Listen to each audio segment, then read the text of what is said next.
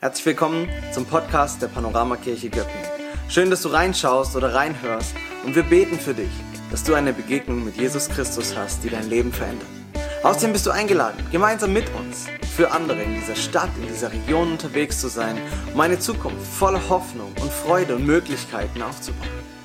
Und jetzt wünschen wir dir eine intensive Zeit mit dem Podcast von dieser Woche.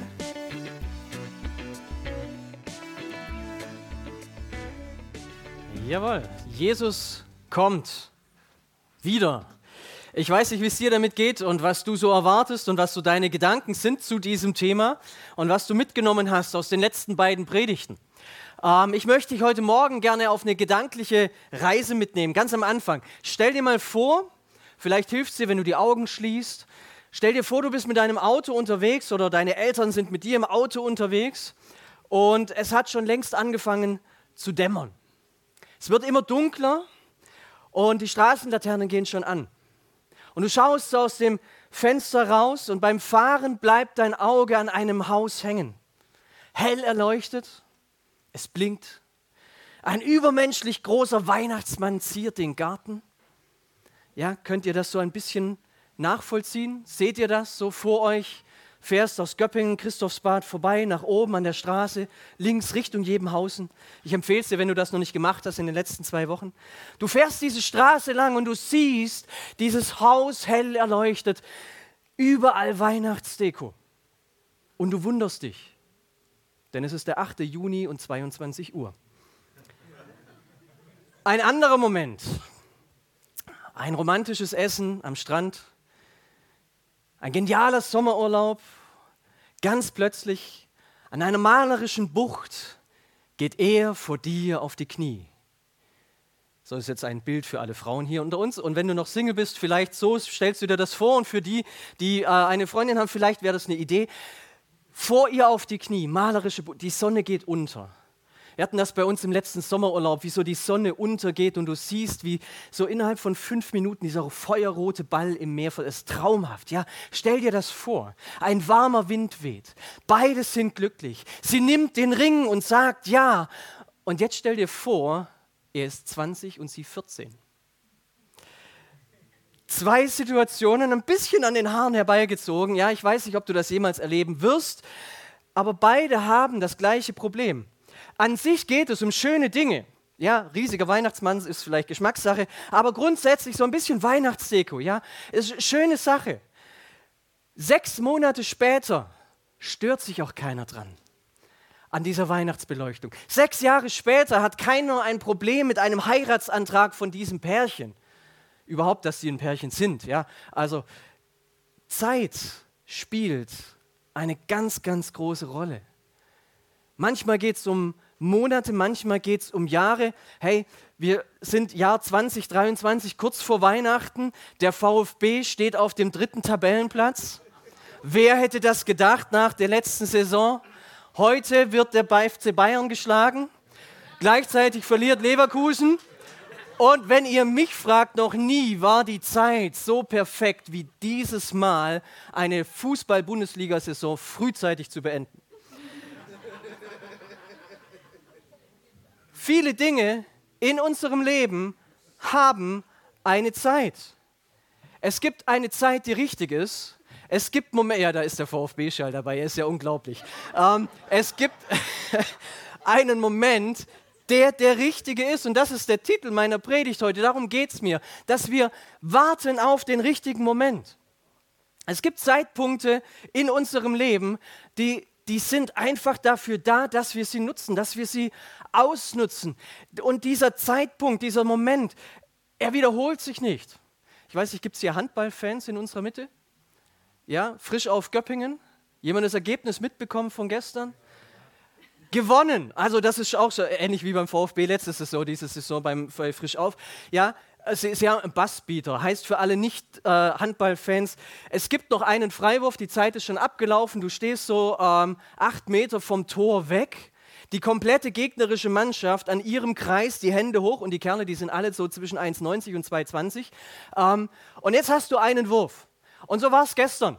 Sie äh, frisch auf, einen letzten Freiwurf. Unentschieden steht zu dem Zeitpunkt gegen Flensburg. Ist so eher ähm, Richtung Klasse, Kategorie ähm, FC Bayern. Äh, nicht ganz, aber fast. Und noch ein Wurf. Von, von rechts außen. Also Position schräg aufs Tor. Ja, und die stehen alle da. Und er mit seinem Ball, der guckt schon gar nicht mehr Richtung Tor. Der Torwart steht auch. Und dann hörst du es auf einmal klatschen und die Halle fängt an zu toben. Er bringt den Ball ins Tor unter, zwischen Torwart und Pfosten, so 30 Zentimeter. Also es ist ja für manche überhaupt schon schwer genug, den Ball über 8 Meter auf 1 Meter Ziel zu. Aber hey, das sind Momente, wenn sie genutzt werden. Und auf einmal ist der Jubel da, auf einmal ist der Party, auf einmal geht es richtig ab. Und vielleicht kennst du solche Momente auch in deinem Leben, dass einfach der Zeitpunkt der richtige war und du hast ihn genutzt. Und am Ende entsteht etwas Großartiges.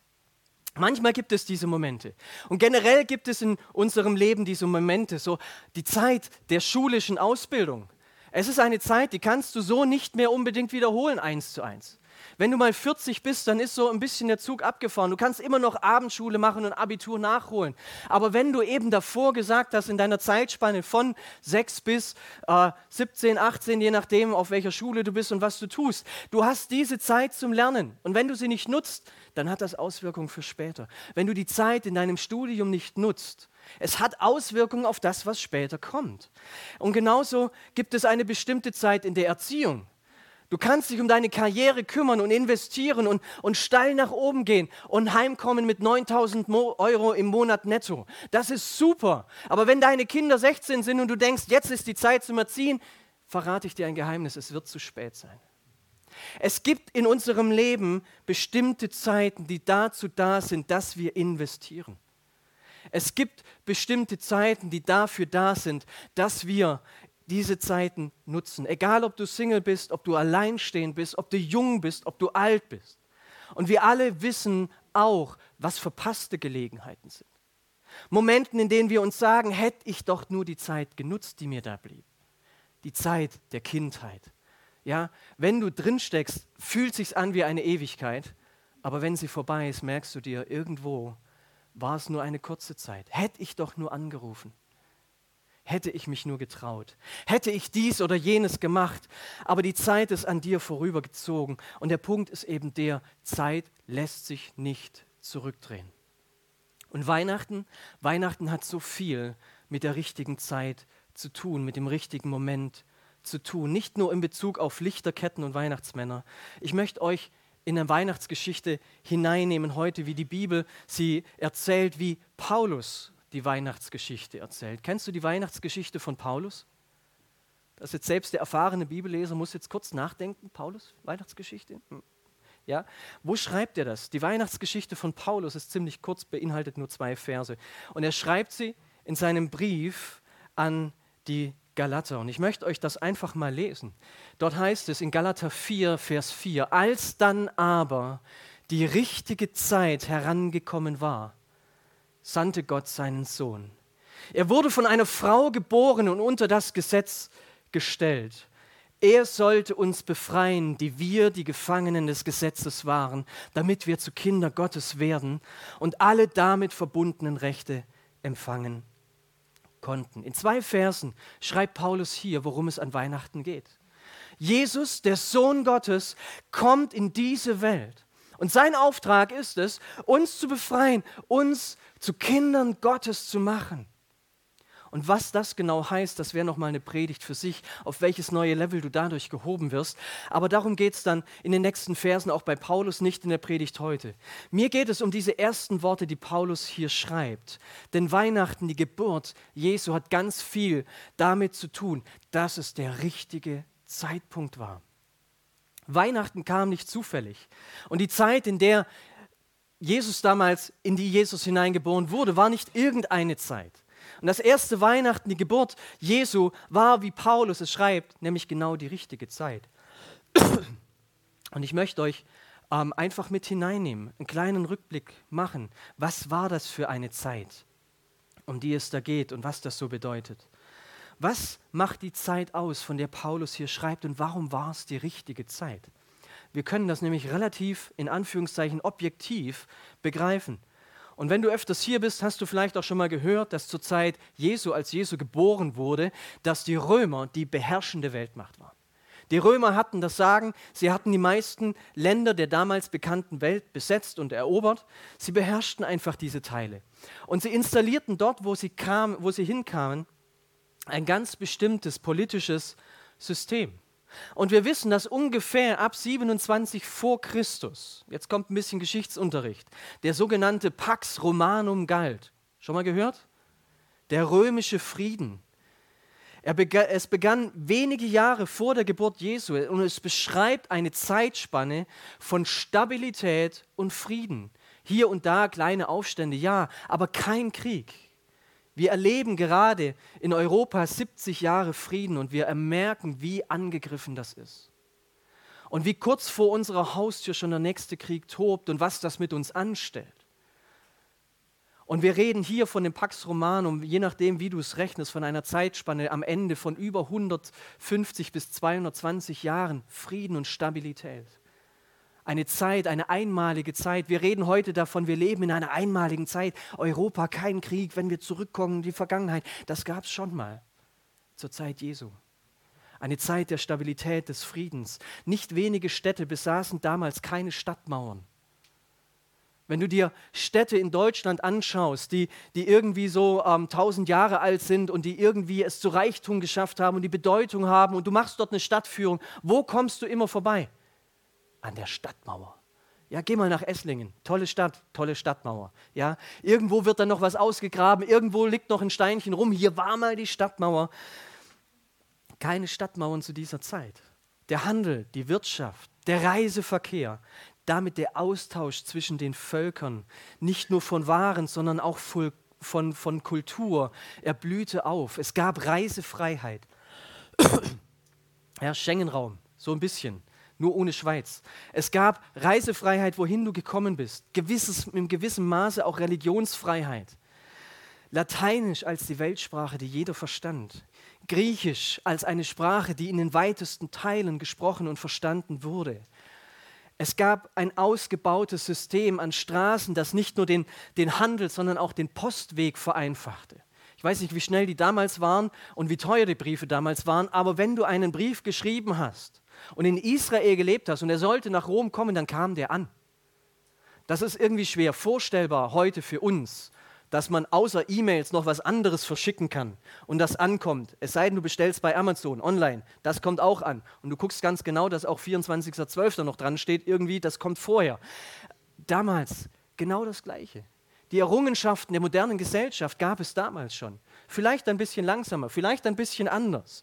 Globalisierung ganz ohne Internet und Flugzeuge. Das war die Zeit, in die Jesus hineingeboren wurde. Und Gott nimmt diesen Moment der Geschichte, diesen einmaligen Moment und diese Zeit, diese richtige Zeit, und er sendet seinen Sohn. Er sendet seinen Sohn Jesus, weil die äußeren Umstände genau die richtigen waren für das, was er vorhatte. Für das, dass sich seine Botschaft ausbreiten sollte in alle Welt. Dass, dass hier etwas verkündigt werden sollte, dem die Leute nicht widerstehen konnten. Das nicht eingegrenzt war auf eine kleine lokale, ähm, auf ein kleines lokales Volk irgendwo im Nahen Osten am Mittelmeer.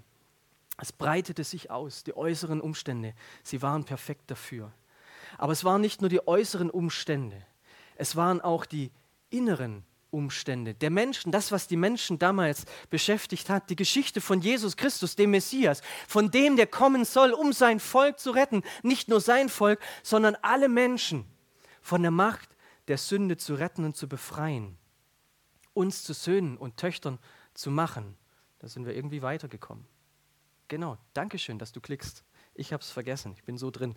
Ähm, es gibt nicht nur die äußeren, sondern eben diese inneren Umstände. Das Volk Israel, es wartet voller Sehnsucht auf den Messias, weil sie auf das Ende der römischen Besatzung hoffen. In Klammern davor gab es die griechische Besatzung, in Klammern davor gab es eine ägyptische Besatzung, in Klammern davor gab es eine babylonische Besatzung. Also die hatten permanent Unfreiheit und sie warteten auf diesen verheißenen Retter, von dem es schon im ersten Mose heißt, dass er kommen wird, um der Schlange den Kopf zu zertreten. Aber nicht nur das Volk wartete auf einen Retter, die Völker drumherum. Sie waren zutiefst religiös und voller Erwartung auf ein neues Zeitalter. Ich weiß nicht, ob dir das so bewusst ist. Es gibt den römischen Dichter Vergil. Wer von euch hatte Latein in der Schule? Ja, wunderbar. Wer hat ihn übersetzt? Keine Ahnung mehr, ich weiß es nicht mehr, kann mich nicht daran erinnern. Aber Vergil, ein römischer Dichter, der zum Ausdruck bringt, was dort da war, an, an Erwartung, an Spannung. Und wenn du das liest, wir haben das gemacht in der Zeit von meinem Studium. Wir haben einen Text bekommen, wir wussten nicht, woher der ist und überhaupt, unser Lehrer hat den einfach hingelegt und hat gesagt, so liebe Leute, das ist der Text. Ihr wollt alle Pastoren werden, lest den jetzt mal und dann guckt mal, um wen geht es da? Und du liest das Ding durch und die ganze Klasse war hinterher der Meinung, jawohl, da geht es um Jesus, es geht um den Messias. Da wird sogar geredet, gesprochen von einer, von einer Person, die kommt, um die Menschen zu befreien.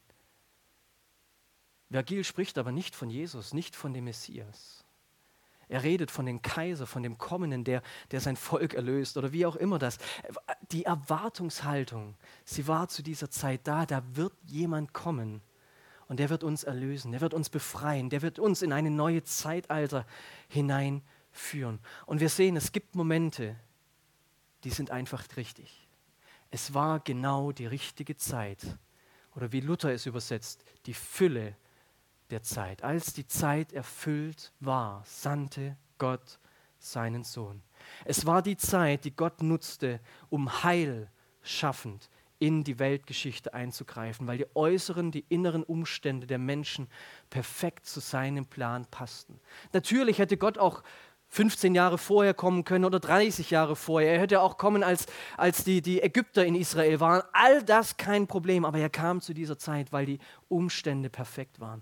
Ey, egal woher du kommst, egal ob du deinen Weihnachtsbaum schon aufgebaut hast oder nicht, ob du noch einen kaufst oder ob du keinen kaufst, weil du denkst, das ist ein heidnischer Brauch und das mache ich nicht. Wichtig sind nicht Lichter und Geschenke. Wichtig ist, dass du weißt, wir feiern Weihnachten, weil es die richtige Zeit war weil die Zeit erfüllt war, weil Gott diesen Moment nutzte, um in den Lauf der Geschichte einzugreifen. Er hat nicht nur hineingesprochen. Da war nicht nur ein Prophet, der etwas verkündigt hat. Gott griff ganz konkret in die Geschichte ein und sandte seinen Sohn in diese Welt. Jesus kam genau zur richtigen Zeit.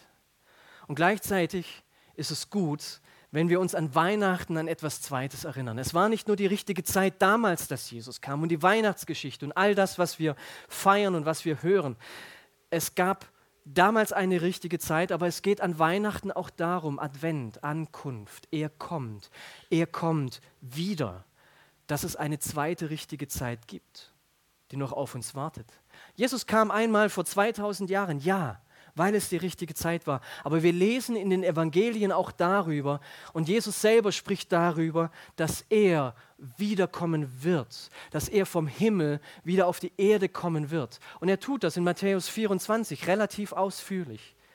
Und auch dabei geht es wieder, und Jesus sagt das, um eine bestimmte Zeit um einen Zeitpunkt, der sich erfüllen muss. Jesus redet mit seinen Jüngern und er schildert ihnen verschiedene Dinge, die nacheinander passieren werden, bevor er wiederkommen wird. Und dann sagt er, denkt zum Vergleich einmal an den Feigenbaum. Wenn der Saft in die Zweige steigt und die Blätter sprießen, wisst ihr, dass es bald Sommer ist. Genauso ist es, wenn ihr seht, dass all diese Dinge geschehen, dann wisst ihr, das Kommen des Menschensohns, sein Kommen, steht nahe bevor. In anderen Worten, Jesus sagt zu seinen Jüngern, ich werde wiederkommen, wenn die Zeit erfüllt ist. I'll be back. Diese Worte kommen nicht von James Cameron und dem Terminator Arnold Schwarzenegger. Jesus hat sie gesagt. Kein futuristischer Roboter, der durch die Reiszeit, sondern der lebendige Sohn Gottes hat gesagt, ich komme wieder. Jesus, Jesus hat nichts anderes gesagt, als dass seine Aufgabe, den Tod zu überwinden und uns das Leben zu schenken, uns zu Kindern Gottes zu machen, noch nicht zu Ende ist, sondern dass es eine Zeit geben wird, die vorbereitet sein wird. So wie die Zeit jetzt, an der er wiederkommen wird, um das, was er begonnen hat, zu vollenden.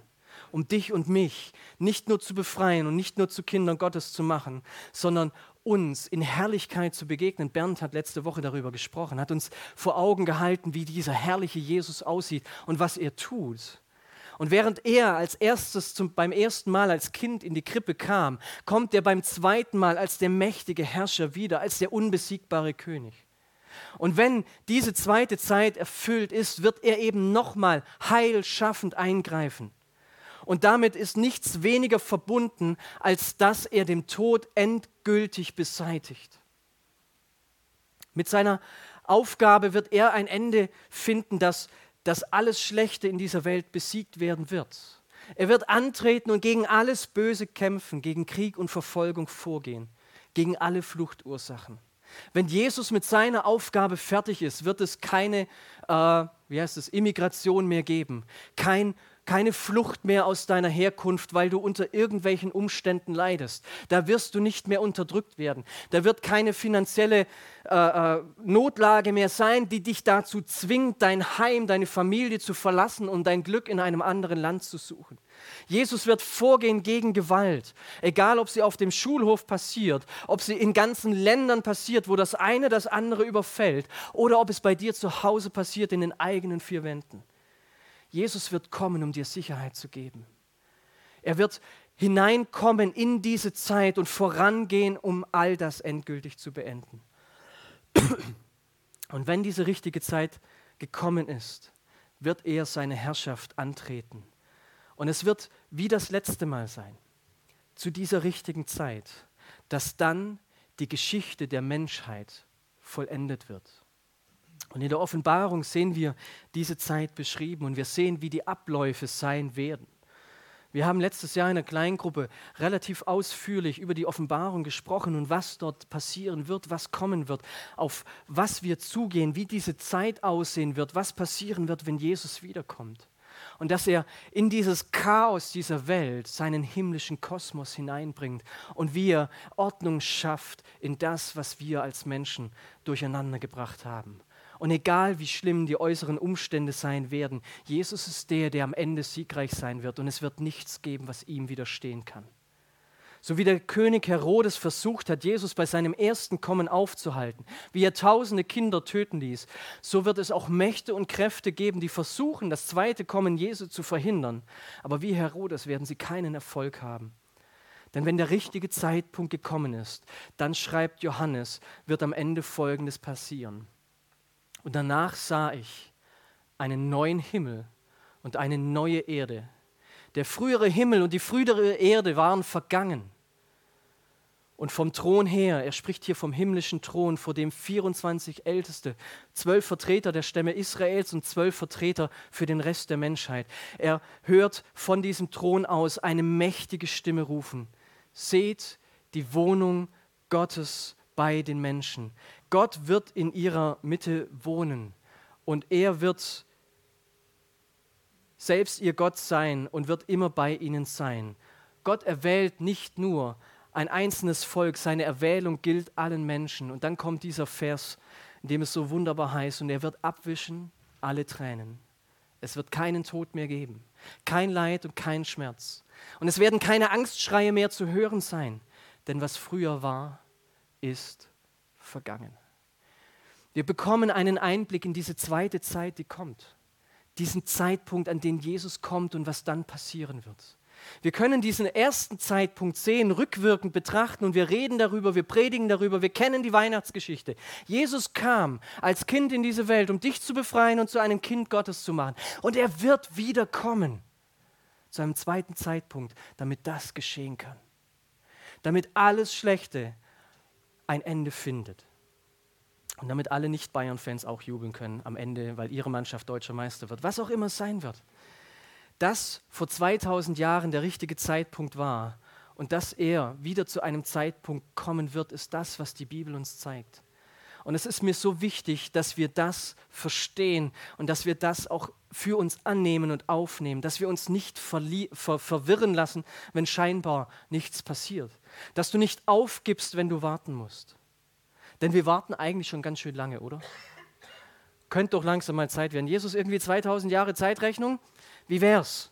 Eigentlich könnte doch jetzt die Zeit sein, aber es ist nicht unsere Zeit, es ist Gottes Zeit und er hat den Zeitpunkt festgelegt. Und Jesus kam eben nicht, als die Ägypter im Land waren oder als die Babylonier kamen, als die Assyrer das Volk in Gefangenschaft geführt haben. Jesus, der Messias, war damals schon verheißen, aber das Volk musste Jahre und Jahrhunderte warten, bis der Messias tatsächlich kam. Nimm es nicht als Beweis, wenn in deinem Leben nichts passiert, dass es Gott nicht gibt, weil er nicht handelt sondern halte an diesem Moment fest, weil wir Weihnachten feiern, dass ein Messias kommen wird. Er wird wiederkommen, der jede Träne, die du weinst, trocknen wird, sammeln wird, dass du bei ihm Trost erfährst, der, der deine Angst zieht und der deine Angst nimmt, dass du Frieden erfahren kannst, der jeden Krieg und alles Leid hinwegwischen wird die Frage ist nicht, wo ist Gott in all dem Chaos unserer Zeit heute. Die Frage ist, wann ist der Zeitpunkt Gottes gekommen, an dem er wiederkommt. Und ihr Lieben, wir überschauen mit unserem Leben noch nicht einmal 80 Jahre. Aber Gott geht die Zeit nicht aus. Und während wir das Gefühl haben, dass die Zeit uns manchmal zwischen den Fingern zerrinnt, steht Gott außerhalb der Zeit und sie setzt ihm nicht zu. Und du darfst wissen, er kommt niemals zu spät. Er kommt spätestens rechtzeitig. Er kam, als die Zeit erfüllt war und er wird wiederkommen, wenn die Zeit erfüllt ist. Ihr Lieben, wir leben in einer Welt, in einer Zeit, in der wir versuchen, Zeitpunkte zu manipulieren und die richtigen Zeitpunkte zu verschieben. Erdbeeren an Weihnachten. Wer kennt das? Nachtisch, Dessert, hey, wir genießen es in vollen Zügen, obwohl nicht die Zeit ist wollen wir es dennoch genießen. Weihnachtsurlaub. Lass doch die Nachbarn frieren im nasskalten Deutschland bei drei bis fünf Grad oder vielleicht werden es wieder 15, wie auch immer. Aber du genießt die Zeit am Strand bei 30 Grad, ist doch super. Warum? Du entfliehst der Zeit, die dort ist, wo du wohnst, weil du deine Zeitpunkte manipulierst.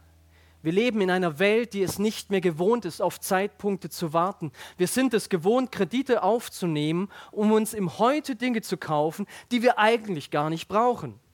Und vor allem tun wir das, weil wir damit solche Leute beeindrucken wollen, die wir eigentlich gar nicht leiden können. Als die Zeit erfüllt war, passt so irgendwie gar nicht mehr in unsere Zeit. Aber es wäre so gut für uns, wenn wir beginnen umzudenken wenn wir unsere Zeitrechnung erweitern. Wenn wir nicht nur in einer Zeitrechnung denken vor Christus und nach Christus, sondern wenn wir in unserem Leben eine Zeitrechnung mit Christus etablieren. Und wenn wir uns vielleicht gerade dieses Weihnachten auch so richtig nochmal bewusst machen, es gab eine richtige Zeit und es wird wieder eine richtige Zeit kommen. Und wenn wir damit beginnen, Jesus in unsere Zeitplanung mit einzubeziehen, ihn zum bestimmenden Element zu machen, ihr Lieben, Gott hat seine Zeitpunkte. Und wenn wir in die Weihnachtsgeschichte schauen, dann sehen wir, dass er alle Menschen einlädt, Teil seiner Geschichte zu sein. Er lädt die Hirten genauso ein wie Maria als junge Frau mit ihrem Mann Josef. Er lädt die Weisen aus dem Morgenland genauso ein, dabei zu sein. Jesus war 30 Jahre in dieser Welt unterwegs und er lud die Menschen ein zu kommen. Und er tut es bis heute, weil er wiederkommen wird. Und die Menschen, die zu ihm kamen, sie hatten vor allem eins, ein offenes Herz. Und ich möchte dich einladen, heute mit einem offenen Herz vor ihn zu treten, zu sagen, Herr, ich bin hier und ich weiß, dass dieser Zeitpunkt war und ich weiß, dass wieder einer kommen wird. Hilf mir dass ich die Zeitpunkte nicht manipuliere, sondern dass ich auf deine Zeit warte, die du gesetzt hast. Denn du hast etwas vor mit mir und in meinem Leben. Ich möchte dich einladen, deine Zeitrechnung in seine Hände zu legen.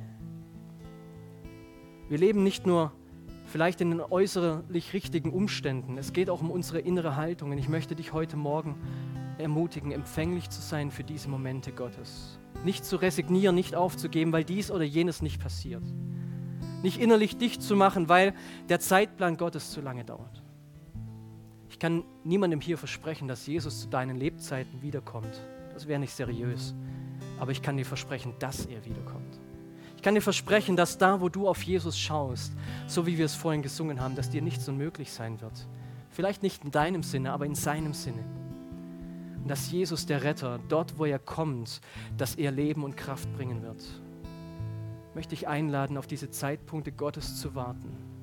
Dass du erlebst, dass auch in deiner Nacht sein Sieg hineinscheint, wie wir es gesungen haben. Und ich wünsche dir, dass du in, an Weihnachten diese Kraft und diese Klarheit erlebst von diesen Zeitpunkten und Momenten Gottes. Denn Jesus kam als ein Anker in dein Leben hinein, damit du dich an ihm festhalten kannst. Denn er kommt wieder und er kommt spätestens rechtzeitig.